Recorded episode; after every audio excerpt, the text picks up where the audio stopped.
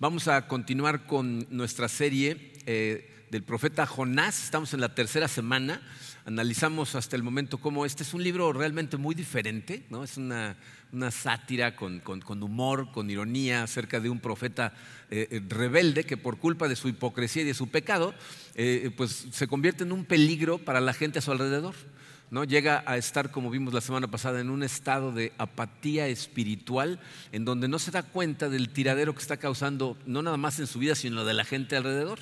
Es, por fin confrontado por los marineros paganos, eh, terminan lanzándolo fuera del barco en medio de la tormenta y dejamos a Jonás eh, en la panza de un pez, en donde se va a pasar tres días y tres noches, y vamos a ver cómo Dios lo que le está dando aquí es una una misericordia severa. Por eso titulamos así el mensaje. Ahorita vamos a platicar más al respecto. Vamos a darle gracias a Dios, vamos a ponernos en sus manos y vamos a estudiar el capítulo 2. Padre, eh, te damos gracias, Señor, por tu amor. Eh, te doy gracias, Padre, porque tú realmente eres bueno eh, y quieres lo mejor para nosotros, aunque muchas veces nos cuesta un poco de trabajo darnos cuenta de que ese es el caso. sé que lo que vamos a estudiar el día de hoy es difícil de asimilar, eh, pero sé que es crucial que lo asimilemos si es que esperamos vivir eh, para tu gloria y, de la manera en que tú esperas que vivamos. Así es de que queremos ponernos en tus manos, Señor. Trabaja en el corazón de cada uno de nosotros de acuerdo al lugar en donde nos encontramos y ayúdanos a abrir los ojos para verte como tú eres, vernos como nosotros realmente somos y aprender a relacionarnos contigo correctamente. Eh, te pedimos todo esto, Señor, en el poderoso nombre de tu Hijo Jesucristo. Amén. Bien, Miren, el, último versículo del capítulo 1, el versículo 17, en la Biblia en hebreo, en realidad es el primer versículo del capítulo 2. Entonces eh, se leería así, de esta manera, en, la Biblia en hebreo, eh, empezando por el 17. Dice: Y el Señor dispuso un gran pez que se tragara a Jonás, y Jonás estuvo en el vientre del pez tres días y tres noches. Entonces Jonás oró al Señor su Dios desde el vientre del pez y dijo: en mi angustia clamé al Señor y Él me respondió. Desde el seno del Seol pedí auxilio y tú escuchaste mi voz, pues me habías echado a lo profundo en el corazón de los mares y la corriente me envolvió. Todas tus encrespadas olas y tus ondas pasaron sobre mí. Entonces dije, he sido expulsado de delante de tus ojos. Sin embargo, volveré a mirar hacia tu santo templo. Me rodearon las aguas hasta el alma, el gran abismo me envolvió, las algas se enredaron en mi cabeza descendí hasta las raíces de los montes. La tierra con sus cerrojos me ponía cerco para siempre, pero tú sacaste de la fosa mi vida, oh Señor Dios mío. Cuando en mí desfallecía mi alma, del Señor me acordé y mi oración llegó hasta ti, hasta tu santo templo. Los que confían en ídolos vanos, su propia misericordia abandonan, pero yo con voz de acción de gracias te ofreceré sacrificios, lo que prometí pagaré, la salvación es del Señor. Entonces el Señor dio orden al pez y éste vomitó a Jonás en tierra firme.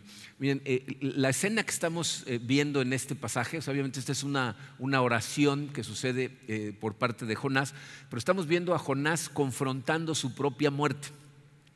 Pero lo que tenemos es, una de las imágenes más, más llamativas, más recordadas y más controversiales que tenemos en la Biblia, que es Jonás que está en la, en la panza del pez, pero no está muerto. ¿Qué está haciendo? Está componiendo un poema. Esa oración, eh, dependiendo de la versión de la Biblia que tengas, cada frase está con mayúscula porque es un poema.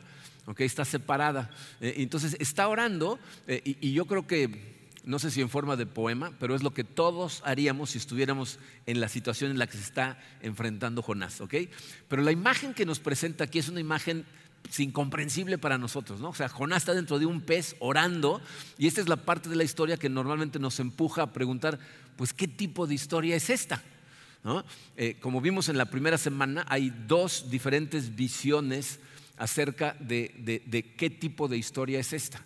¿eh? Eh, y, miren, ¿saben qué es importante recalcar? Esta semana estudié mucho al respecto y me doy cuenta que hay escolares bíblicos ortodoxos que están en los dos lados. O sea, hay unos ortodoxos, conservadores en su forma de pensar, que piensan que es una historia, o sea, que es un recuento histórico, es decir, que eh, Jonás le dio su testimonio a alguien, a una persona, y esa persona terminó contándoselo al autor, y el autor lo que está haciendo es platicarnos de un personaje histórico, que no hay duda al respecto, ¿eh? de que Jonás es un personaje histórico, de que sucedieron cosas en Nínive y de que sucedieron cosas en la panza de un pez. Esa es una visión. La otra visión es de un grupo de escolares ortodoxos que piensan que son hechos históricos, un personaje histórico, pero nos transmite una imagen que es una metáfora profética. Entonces, eh, fíjense, ambas visiones pueden ser respaldadas bíblicamente. Yo he leído acerca de la, defensa en forma de metáfora por parte de gente que absolutamente cree en los milagros de la Biblia.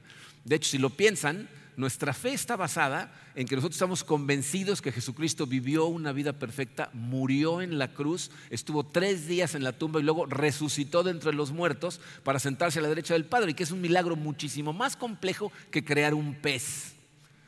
¿Ok? Eh, como dije la primera semana, el pez no es el personaje más importante, ni el milagro que pasa dentro del pez, el milagro más importante del libro. Lo verdaderamente importante es que nos preguntamos qué espera el autor que veamos al leer la escena de un hombre que es tragado por un pez por su pecado y luego cae en oración de arrepentimiento y al final es escupido por el pez. Pero yo sé que el pez es la distracción más grande en este libro y por eso de alguna manera tenemos que enfrentarlo.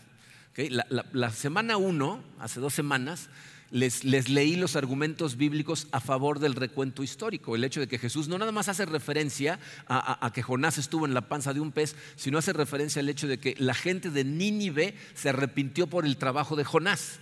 Jonás es un personaje histórico al que Jesús hace referencia. Pero eso normalmente a la gente escéptica de los milagros le causa un shock. Y luego suceden cosas muy chuscas debido a ese shock. Porque, por ejemplo, miren, me acuerdo de una anécdota de una niña que estaba en primero de primaria y entonces el maestro le pide que a todos los alumnos que hagan un dibujo. Y entonces la niña empieza a dibujar un, enorme pez y empieza a poner un hombre de rodillas adentro del pez orando y el, y el profesor, que es un escéptico de lo peor, está viéndola y le dice, no me digas que estás dibujando a Jonás dentro del pez. Y la niña le dice, sí, este es Jonás. Dice, pero sí sabes que eso es imposible, que no puede haber un hombre dentro de un pez vivo orando. Dice ella, pues cuando me vaya al cielo voy a buscar a Jonás por todo el cielo y le voy a preguntar si es cierto que estuvo en la panza del pez. ¿Y qué tal si Jonás se fue al infierno? Pues entonces le pregunta a usted, ¿no? ¿No? Porque, porque de repente el pez se convierte en, la prueba de fe de la gente, ¿no? Fíjense, eh, esta semana estuve de verdad estudiando mucho al respecto. En la, eh, eh, la revista teológica de Princeton, eh, en la edición de octubre de 1927, hay el recuento de un hombre que iba en un barco que estaba cazando ballenas, que se cayó por la borda, que se lo tragó la ballena y que lo rescataron a los dos días y lo encontraron vivo en la panza de la ballena. No tengo idea de si la historia es cierta. De hecho, lo que algunos científicos dicen es que la ballena es uno de los pocos animales que sube a la superficie, se llena de oxígeno y vuelve a bajar. Entonces, ¿puede suceder? Puede suceder. ¿Es cierto? Es irrelevante. Ahorita vamos a platicar por qué, ¿no? Pero si tú crees en la resurrección de Cristo, entonces lo que haya pasado en el pez es irrelevante. Ahora, los escolares bíblicos, fíjense, creen que la panza del pez, o sea, el, pez tragándose a Jonás, es una metáfora profética. Y ellos lo que nos preguntan es, ¿cuál es el significado de esa imagen dentro del contexto bíblico antiguo? ¿Ok? Porque, ¿qué significa que un profeta rebelde eh, haya sido tragado por un pez, ore en arrepentimiento y sea vomitado en la playa. ¿Qué significa eso? Depende del contexto. O sea, la respuesta es cuál es el contexto de la historia. Porque tú puedes contar la misma historia o incluso decir la misma frase en contextos diferentes y significa cosas diferentes. Por ejemplo, imagínate que tú estás escuchando a dos personas que están hablando y estás de metiche poniendo atención a su conversación, ¿no? y lo único que alcanzas a oír es que uno dice, lo voy a matar. ¿Qué significa eso? ¿Cómo, respondes a eso? ¿Qué tienes que hacer? ¿Hablarle a la policía? ¿Ah? Depende del contexto, ¿no? Si, estás oyendo a dos presos en la cárcel decir esa conversación, dices, estos van a cometer un crimen, ¿no? Si estás oyendo a dos mujeres platicando en una cafetería, dices, ah, a lo mejor el novio se portó mal y dices, lo voy a matar, este me va a escuchar, ¿no? es una metáfora. A lo mejor ni siquiera están hablando de una persona. A lo mejor está hablando de su mascota que se portó mal, la voy a matar. O a lo mejor es una persona que le da miedo, que no sabe cómo cuidar a su mascota y dice, lo voy a matar. Las mismas palabras, diferente contexto, significan cosas totalmente diferentes. Bueno, lo mismo sucede con la Biblia. Si tú quisieras saber qué quiso decir la persona con lo voy a matar, tendrías que ir a la mesa de él y decir, disculpen, pero ¿qué quiso decir, señorita? ¿No? O sea, tienes que saber la historia, tienes que conocer lo que está sucediendo alrededor. Bueno, en la Biblia suceden las mismas cosas y el libro de Jonás no fue escrito por sí mismo. O sea, no es un libro independiente que tienes que leerlo por separado de toda la Biblia y decir, ok, ¿qué significa esto? Sucede dentro de un contexto. ¿Cuál es el contexto en el que sucede el libro de Jonás? Pues el, versículo 1 del capítulo 1 nos lo dice. Dice, la palabra de Dios vino a Jonás, lo cual significa que Jonás es un profeta del Antiguo Testamento y por lo tanto el libro de Jonás sucede dentro del contexto de los profetas del Antiguo Testamento. Entonces la pregunta es, ¿de qué se tratan los profetas del Antiguo Testamento? Miren, las profecías de los profetas son muy complejas, pero el mensaje es muy simple. El mensaje siempre es el mismo. ¿Qué, es lo que sucede con el pueblo de Israel? el Antiguo Testamento es la historia de Dios creando a su pueblo, a un grupo de gente que Él eh, elige para que sea su gente. Eh, los lleva a, Egipto, los esconde en Egipto para que crezcan en número, aunque terminan esclavizándolos, y luego los redime como prometió a Abraham desde muchos años antes, los libera de Egipto, hace un pacto con ellos, saliendo de Egipto, y les da instrucciones de cómo comportarse de forma correcta para que sean un ejemplo de un pueblo santo para todas las naciones. Después de 40 años de terquedad, los pone en la tierra prometida y los deja ahí para que se conviertan en el ejemplo. ¿Y cómo se porta la gente? ¿Cómo se porta el pueblo de, Israel? ¿Cómo se portan? Mal, ¿no? hacen todo lo que no deberían de hacer, se la pasan siempre rebelándose en contra del Señor y entonces Israel vive en un ciclo constante, si leen el Antiguo Testamento, en donde están bien, sube al poder un rey que hace lo que ofende a Dios y entonces el pueblo cae en serios problemas, se arrepienten, Dios los restaura y, regresan otra vez a estar bien y al rato otra vez. Y es un ciclo constante que nos demuestra de alguna manera que el pueblo es muy rebelde, pero la fidelidad de Dios es más grande que su rebeldía, porque Él lo sigue restaurando. ¿ok? Entonces, cuando el pueblo de Israel hace estas cosas, ahí entran en, la escena los profetas.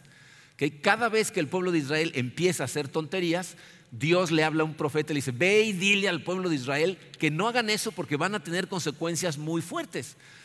Y, la más fuerte de todas, el ciclo más grande que podemos ver es el pueblo de Israel siendo eh, llamadas de precaución, recibiendo llamadas de precaución acerca de que si no obedecen va a venir una nación, se los va a llevar exiliados, se la van a pasar exiliados hasta que Dios los redima y después los va a regresar.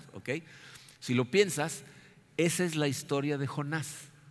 Es una historia acerca de ese ciclo.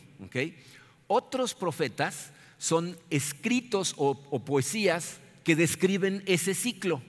Entonces, los profetas lo que hacen muchas veces es desarrollan metáforas o, escriben poesías creando imágenes que nos muestran eso. Israel pecando, eh, el, exilio, la restauración y el regreso. Ellos lo cuentan con narración. Uno de los primeros profetas que empezó a hacer esto es Oseas. Oseas es uno de los primeros profetas que empieza a crear unas imágenes poderosas para hablar de esta historia y quiero que vean un ejemplo de ello. En el capítulo 8 del libro del profeta Oseas, los versículos 1 al 3 dicen así. Dice, han quebrantado mi pacto y se han rebelado contra mi ley. Y ahora vienen a suplicarme, Dios de Israel, te conocemos. Pero Israel ha rechazado el bien, así que un enemigo lo perseguirá. ¿Suena como la historia de un personaje conocido? ¿No suena como Jonás? Se está describiendo lo que le pasa a Jonás, pero fíjense cuál es el resultado, versículos 7 al 10. Sembraron vientos y cosecharán tempestades, pues a Israel lo han tragado y hoy es de poca estima entre las naciones. Los israelitas subieron a Asiria, se apartaron como terco asno salvaje, y Efraín se ha comprado amantes, pero aunque se los compre entre las naciones, de allí volveré a reunirlos y comenzarán a retorcerse bajo la opresión de un rey poderoso. Entonces, ¿qué está diciendo? Va a venir un rey poderoso, que, que lo que va a hacer es, como resultado de sus pecados, ¿cuál es la metáfora? Se los va a tragar Literalmente dice, se los van a tragar.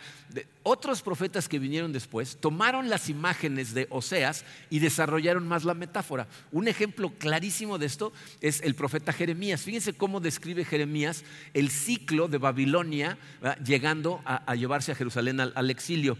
Dice Jeremías 51, 34, Nabucodonosor, el rey de Babilonia, me devoró. Está hablando como si él fuera Israel, me devoró, me confundió me dejó como un plato vacío, me tragó como un monstruo marino, con mis delicias se ha llenado el estómago para luego vomitarme.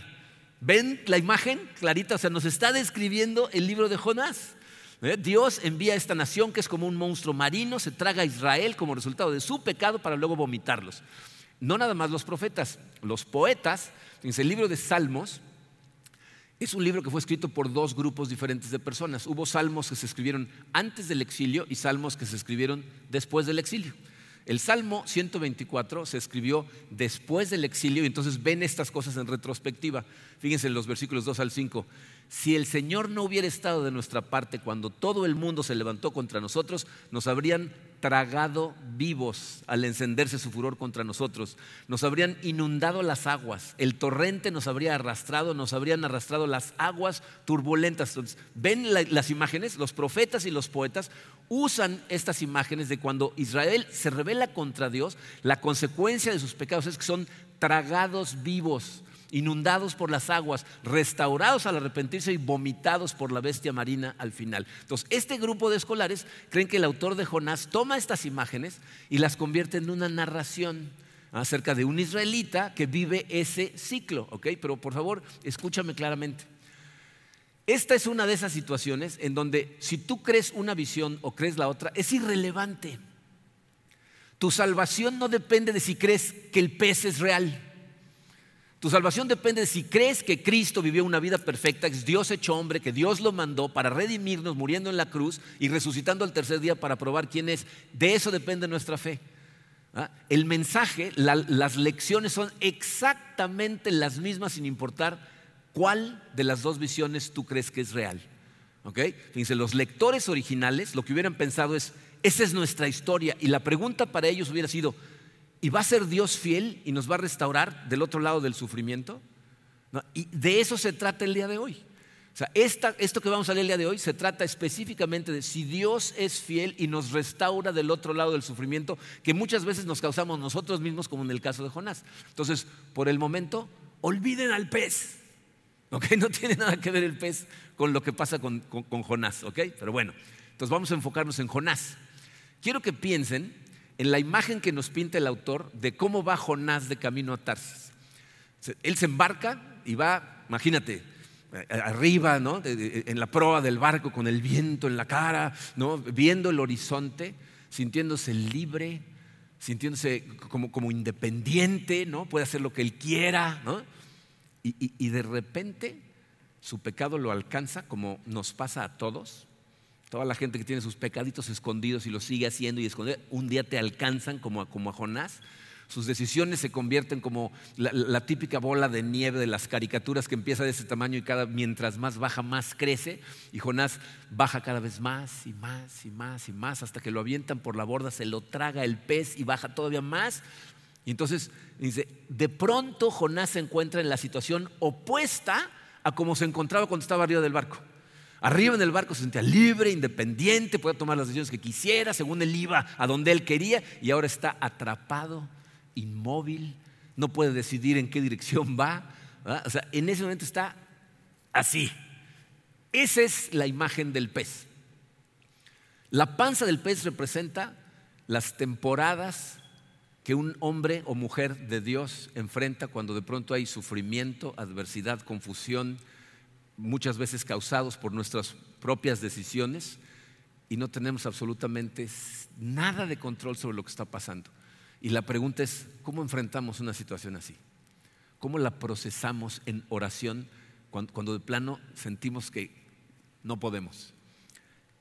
Eso es lo que nos enseña Jonás, cómo orar en medio del sufrimiento. Ahora miren, eh, en este caso no nos cabe la menor duda de que Jonás se causó a sí mismo esta situación con sus decisiones, pero tenemos que reconocer que hay muchas ocasiones en que el gente de Dios se encuentra en la panza del pez y no tiene que ver con sus propias decisiones. En la iglesia hay varios ejemplos. Por ejemplo, eh, ¿han, leído a, Daniel en el Antiguo Testamento? Dice, Daniel es una de las pocas personas en el Antiguo Testamento que la Biblia no tiene nada negativo que decir acerca de él. Daniel es el, bien portado.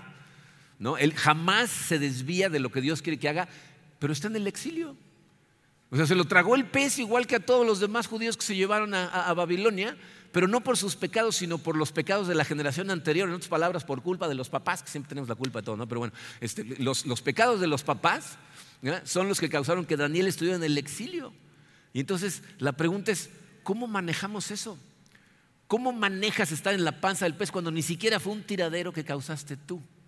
Bueno, de eso se trata esta oración. Yo de verdad los invito a que atravesemos esta oración juntos y la trates de utilizar como una lente para analizar la situación que estés viviendo en este momento. A lo mejor estás en la panza del pez y a lo mejor es por tus decisiones, a lo mejor no lo es, pero esta oración puede ayudarte a, de alguna manera procesar lo que estás experimentando y a entender cómo está afectando esto tu relación con Dios, que es la parte más importante y puede ser la más peligrosa. Entonces vamos a analizarla. Versículos 1 y 2 dice, entonces Jonás oró al Señor su Dios desde el vientre del pez y dijo, en mi angustia clamé al Señor y él me respondió. Desde el seno del Seol, o sea, desde, desde la puerta de la muerte, significa, pedí auxilio y tú escuchaste mi voz. Entonces, fíjense, lo primero que vemos es que la angustia de Jonás a lo que lo lleva es a clamar al Señor, a pedirle ayuda. Yo eh, no sé si alguna vez has, estado en una situación realmente tan desesperante para ti, que, todo a tu alrededor esté fuera de tu control y que realmente estés en peligro. O sea, que incluso pienses que tu vida está en peligro, en donde lo único que te queda es clamar a Dios y pedirle ayuda. Si te ha sucedido, si alguna vez has visto la muerte cara a cara, esos son eventos que no se te olvidan. O sea, que marcan a las personas, ¿ok? Y, la sensación de, impotencia, de darte cuenta que no tienes recurso alguno, eh, es exactamente la que nos está describiendo aquí el autor de que ahí se encuentra Jonás, ¿ok? Y a lo que lo empuja es a pedirle ayuda a Dios, a, a clamar a Dios. Pero es muy importante que veas lo que dice Jonás acerca de Dios, porque dice, en mi angustia clamé a ti y Dios qué hizo? Lo escuchó, le respondió. Y eso es muy interesante porque fíjense, cuando, nos sentimos así de atrapados, cuando nos sentimos que todo está en nuestra contra, que parece que el universo está en nuestra contra, tu pensamiento por default normalmente es pensar, Dios no me está escuchando. Dios no está conmigo, Dios no me está poniendo atención. Pero aquí Jonás llega a la conclusión opuesta, como, como diciendo, estoy en el fondo, estoy atrapado, no tengo recursos, pero aquí estás tú.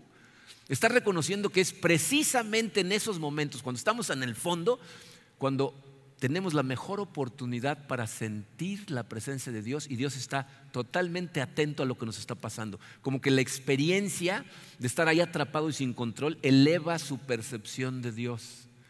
Dice el versículo 3, pues me habías echado a lo profundo en el corazón de los mares y la corriente me envolvió. Todas tus encrespadas olas y tus ondas pasaron sobre mí. Fíjense, eh, ¿de quién son las olas? Dice ahí Jonás o sea, ¿quién lo echó al mar? Esto es súper interesante porque en el capítulo 1 vemos que los que lo avientan al mar son los marineros.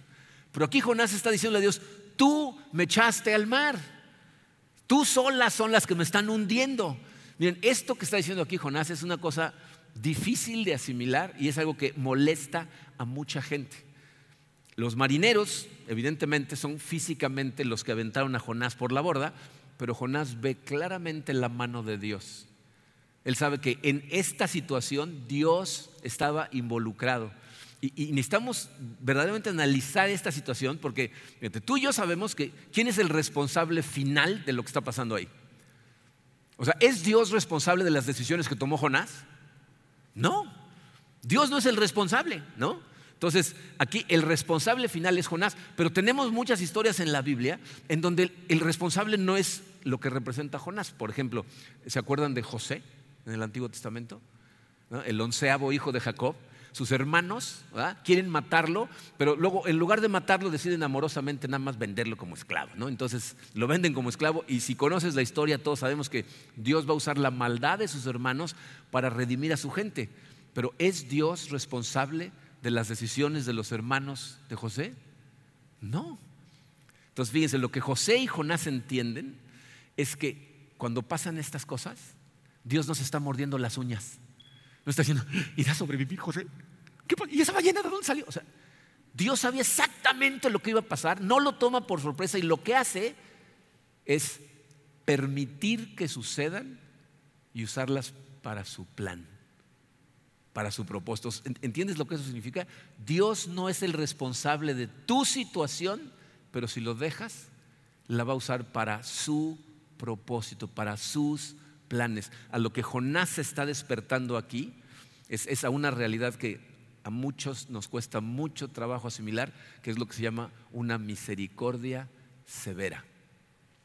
Eh, el título de este mensaje lo saqué del título de un libro que escribió un señor que se llama Sheldon Baukaken, Van Nauken, tiene un apellido medio raro. Eh, Sheldon Van Nauken escribió este libro, él era eh, amigo de C.S. Lewis. Este señor cuando estaba joven conoció a una mujer, se enamoró de la mujer, se enamoran mutuamente, se casan y tienen una relación hermosa. ¿no? Está convencido él de que van a ser la pareja más feliz del mundo porque se llevan de maravilla y entonces, a través de C.S. Lewis, conocen al Señor, conocen a, Jesucristo. Y empiezan a tratar de, de, profundizar su relación con Cristo, pero la que lo toma verdaderamente en serio es la mujer, la esposa. Y entonces ella verdaderamente desarrolla una relación profunda con Cristo al grado que, a Sheldon le empieza a dar celos Jesucristo. Le empieza a dar celos la relación tan profunda que tiene su esposa con Jesucristo, que es una relación mejor que la que tiene con él. Y entonces se empieza a enojar y al poco tiempo la mujer le da una enfermedad y se muere.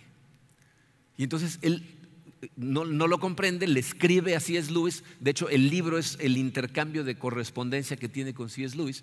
Y C.S. Lewis lo que le contesta y le dice, eh, Dios te acaba de dar una misericordia muy severa porque tu ídolo era tu esposa. Lo que te estaba distrayendo de poder tener una relación con Dios era que tú pensabas que ella te iba a dar propósito y te iba a hacer feliz. Y nada más Dios puede hacer eso. Entonces, enfócate en Dios. Y entonces Sheldon restaura su relación con Dios. O sea, profundiza en su relación y escribe este libro que se llama Misericordia Severa. Eso para, para muchos de nosotros es, es muy difícil de aceptar. Jonás está entendiendo aquí que Dios le acaba de dar una, una, severa misericordia. O sea, Jonás está a punto de ahogarse. Se lo traga un pez, está en el fondo del mar. Pero Jonás entiende que, para empezar, fue él el que tomó las decisiones que lo llevaron ahí, pero Dios ahí está presente. Pero no nada más le va a resolver sus problemas como él quiere, lo va a restaurar, pero no de la manera que él espera, que es lo que para muchos de nosotros es un shock. Que le estás pidiendo a Dios ciertas cosas y, las hace, pero no como tú esperabas. Pero las hace.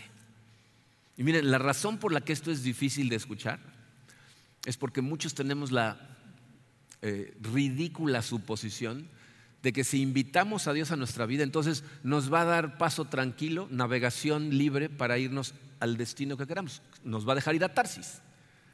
De preferencia en primera clase, ¿no? con comodidades y como dice mi amigo Víctor Salcedo, con dos bolsas llenas de oro, aparte, ¿no? O sea, queremos llegar a donde nosotros queremos, de la manera en que nosotros queremos.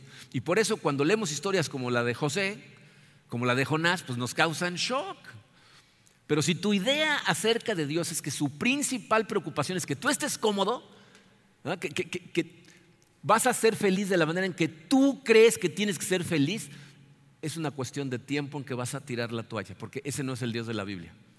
El Dios de la Biblia, su preocupación principal es llamar a gente hacia Él y transformar y refinar su carácter para que se parezcan a Jesucristo y para que lleguen a entender la verdad acerca de quiénes son, somos criaturas creadas por Dios a imagen de Él, pero que no somos Dios.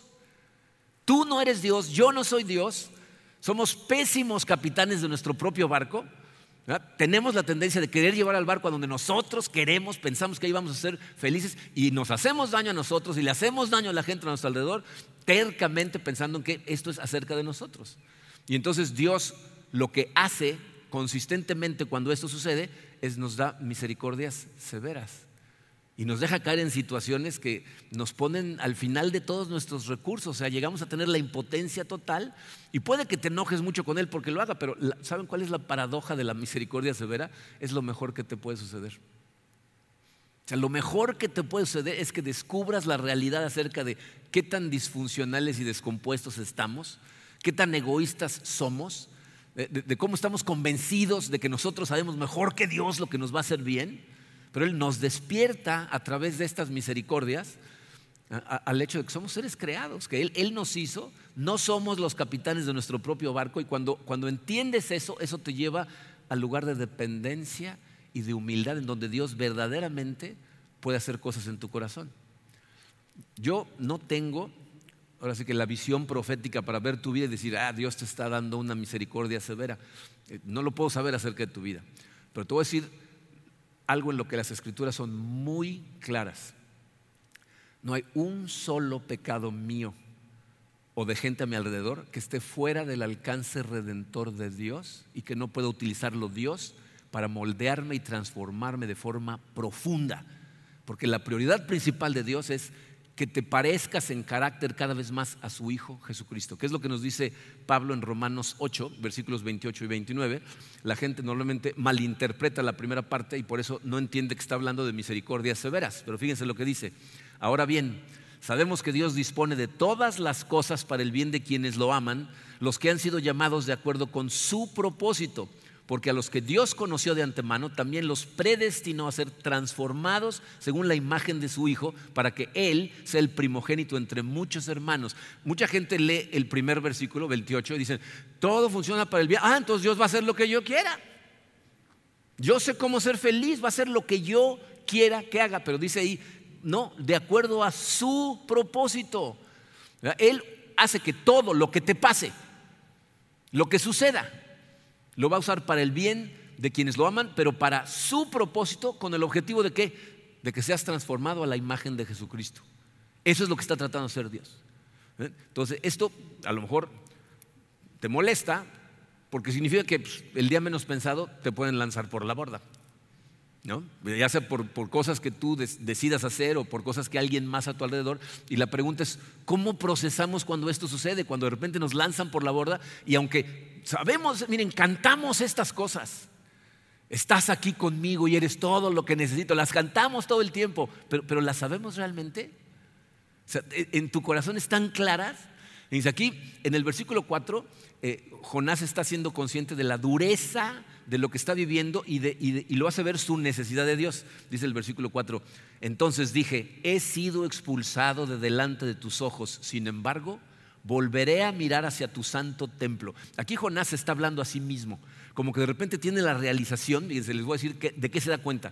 Está diciendo, yo pensé que ir a Tarsis era lo mejor para mí, y que tú de alguna manera me estabas dando chance de ir. Pero ahora me doy cuenta que alejarme de ti, desobedecerte, es lo peor que me puede suceder.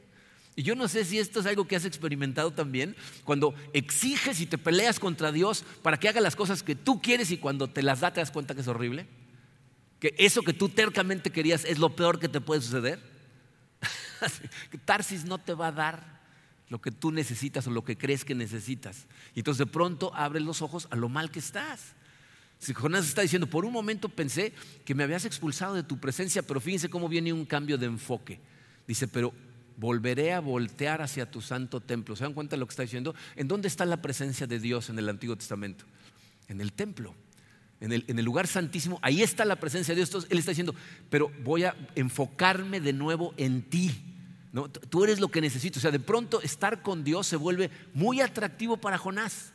O sea, toca fondo, se da cuenta de que el Dios misericordioso es lo que lo está persiguiendo. Entonces dice, no, no, no, necesito poner mi mente en donde estás tú. Miren, hay mucha gente que creen que no necesitan de Dios. ¿Y saben por qué creen eso? Porque hasta el momento su barco va navegando suavemente hacia Tarsis. Pero no, no son conscientes de que vienen tormentas. Entonces, mientras van navegando a Tarsis y, el barco va navegando bien, no quieren saber nada acerca de Jesucristo. Por, por, más que les digas cosas, no los vas a poder convencer de nada. Pero te voy a decir lo que tienes que hacer. Necesitas estar presente en sus vidas para cuando naufrague el barco. porque las tormentas van a llegar. Y en ese momento es cuando todo cambia y de pronto Jesucristo se vuelve muy atractivo. Así es como llega mucha gente corriendo a la iglesia. Cuando naufraga el barco y vienen buscando a Jesucristo, y si no lo conocen bien, lo que están esperando es que con una varita mágica todo quede restaurado. Pero no saben que a lo mejor todavía tienen que pasar un rato en la panza del pez. Pero es lo que causa que, Jesucristo se vuelva atractivo. De, de, pronto las cosas toman una perspectiva diferente y las cosas que son realmente importantes se convierten en importantes. Jonás aquí va a continuar abriendo los ojos a cosas muy profundas. Fíjense, en el versículo 5 no solo se va a dar cuenta de que necesita de Dios, sino de que Dios es lo único que tiene a su favor. Fíjense, el versículo 5 y 6 dicen, me rodearon, me rodearon las aguas hasta el alma, el gran abismo me envolvió las algas se enredaron en mi cabeza. Es una imagen terrible, ¿no? Me recuerda a Valle de Bravo, cuando la gente que se agua es porque se enreda en las algas y no puede salir, ¿no?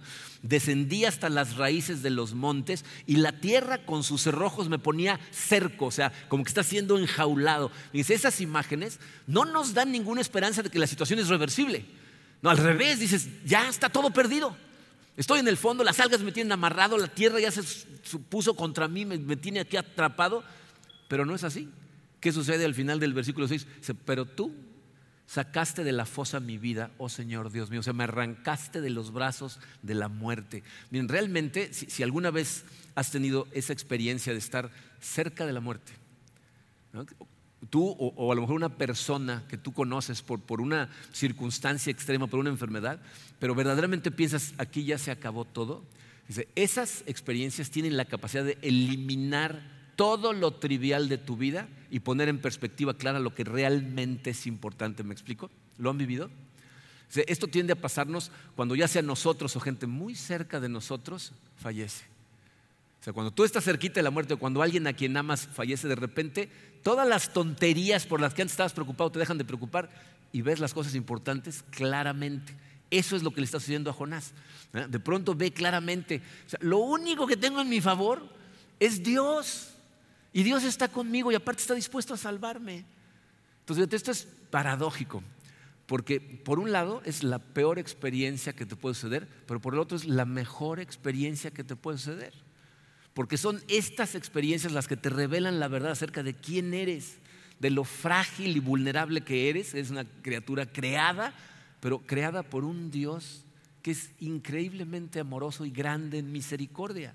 Entonces fíjate lo que va a empezar a, suceder en el corazón de Jonás, versículo 7. Cuando en mí desfallecía mi alma, del Señor me acordé y mi oración llegó hasta ti, hasta tu santo templo. Dentro de esta calamidad que está viviendo, ah, tiene una experiencia positiva porque cuando ya no puede más, ¿qué hace? Se acuerda de Dios. Este es un tema recurrente en el Antiguo Testamento. Dios nos pide regularmente recordar la bondad, la misericordia que ha tenido en el pasado con nosotros porque eso nos da fortaleza en el presente. Dice, eh, Karina y yo, eh, como se los hemos platicado muchas veces, tenemos situaciones complejas en nuestra vida en este momento, eh, difíciles. Hace unos días, el 14 de mayo, celebramos nuestro aniversario de bodas. Y entonces fuimos a cenar y, y empezamos a hacer memoria de todo lo que habíamos vivido juntos. Llevamos, cumplimos 33 años de casados, entonces empezamos a acordarnos de cada etapa de cada hijo, de cada situación buena, de todas las cosas que nos fueron llevando hasta em, empezar a caminar de la mano de Dios, del inicio de la iglesia, de, los milagros que hemos visto. Y en medio de toda esa oscuridad que de repente sentimos, esas cosas te, llenan de, de, gozo, de la presencia del Señor, decir, has estado conmigo todo el camino. Y eso es lo que le está pasando a Jonás. Jonás, de camino a Tarsis, se había olvidado de lo maravilloso que Dios había sido con él hasta ese momento. ¿No? Caer en esta situación, eh, no sé si han oído que la gente que de repente está cerca de morir le pasa la vida por, en, instantes por la cabeza, eso es lo que le está pasando a Jonás, se está acordando de todas las cosas que Dios ha hecho, pero acuérdense en dónde está, sigue en la panza del pez, pero ahora está agradecido.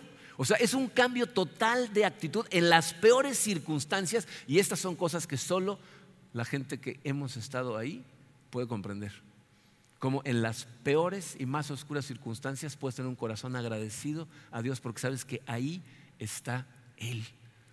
esa es la tragedia que enfrenta la gente que vive sin Dios.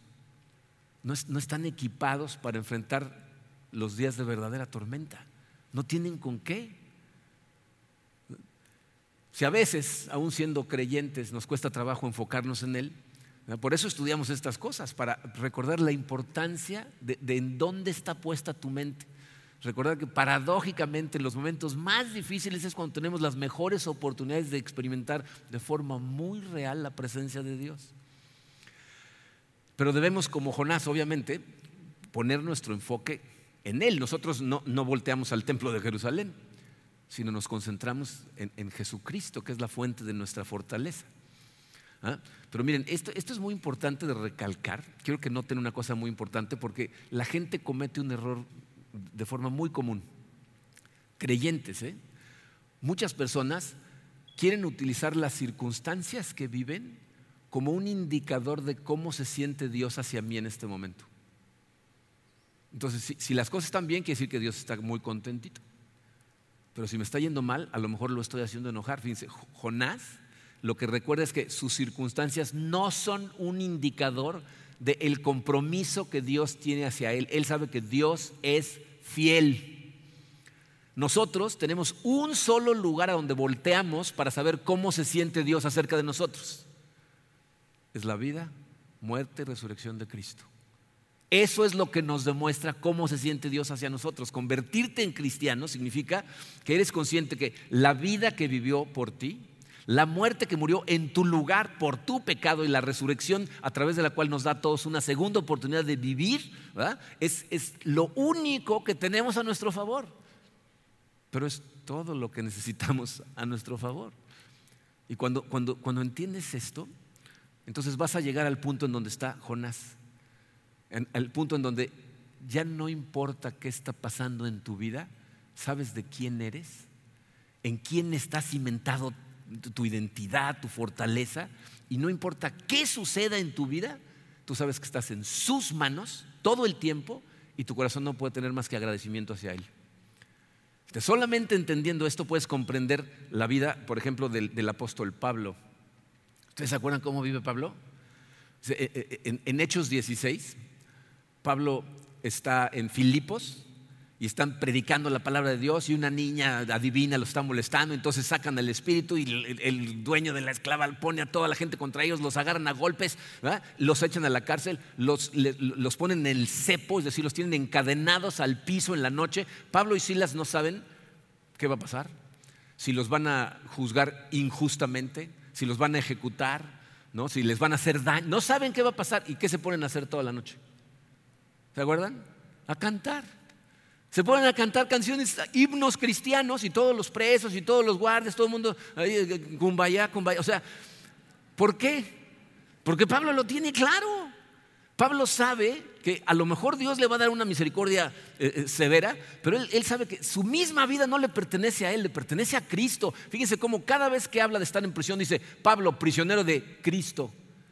No dice prisionero de Roma, prisionero de Nerón, me agarraron los filipenses. No, estoy en la cárcel porque Cristo me puso aquí. Él está permitiendo esto y yo sé que Él siempre quiere lo mejor para mí y de alguna manera me está moldeando a través de esto o lo va a utilizar para sus propósitos. Jonás después continúa con una especie como de confesión en el versículo 8 que confirma lo que les acabo de decir hace un rato de este señor Sheldon Van Auken dice el versículo 8, los que confían en ídolos vanos, su propia misericordia abandonan. La nueva versión internacional dice, abandonan el amor de Dios. Entonces, fíjense lo que está diciendo, los que confían en ídolos, ¿qué son ídolos? Esas cosas a las que les damos el lugar de Dios, ¿no? que son más importantes para nosotros que Dios mismo. Aquí Jonás está reconociendo que había cosas que él ya le había dado más importancia en su vida que a Dios. Su independencia, su libertad, la imagen que tenía ante el pueblo de Israel cuando él todo lo que profetizaba eran cosas positivas para Israel y de pronto cae en la realización de que por seguir su propio camino, por perseguir esos ídolos, está abandonando lo más importante que tiene en su vida, que es el amor y la misericordia de Dios. O sea, él solito por perseguir esas cosas está abandonando el amor de Dios. Entonces se da cuenta, que se está causando todo este mal soy yo. Y tú sigues siendo fiel y misericordioso. Y por eso se termina su oración adorando y agradeciendo a Dios. Pero sigue en la panza del pez, fíjense, versículo 9. Pero yo con voz de acción de gracias te ofreceré sacrificios. Está hablando a futuro ahora. Lo que prometí, pagaré. La salvación es del Señor. O sea, Jonás en ese momento dice, ok, me rindo. Voy a hacer lo que tú quieres que haga. Voy a cumplir con lo que me comprometí a hacer. Y luego dice, esta última línea del versículo 9, hay eh, comentaristas bíblicos eh, que consideran que esa frase que aparece en diferentes lugares en la Biblia es la, la frase más importante de toda la Biblia. La salvación es del Señor. ¿Qué significa eso? Dios está en los cielos y hace lo que le place. Su soberanía reina sobre este mundo. Él decide lo que va a pasar. Tú puedes creer que eres el capitán del barco que sea. El que va a hacer las cosas es Dios. Y esa realización es lo que dice Jonás, necesito darte las gracias. Gracias Señor porque eres fiel, porque me estás persiguiendo, porque me amas. No sé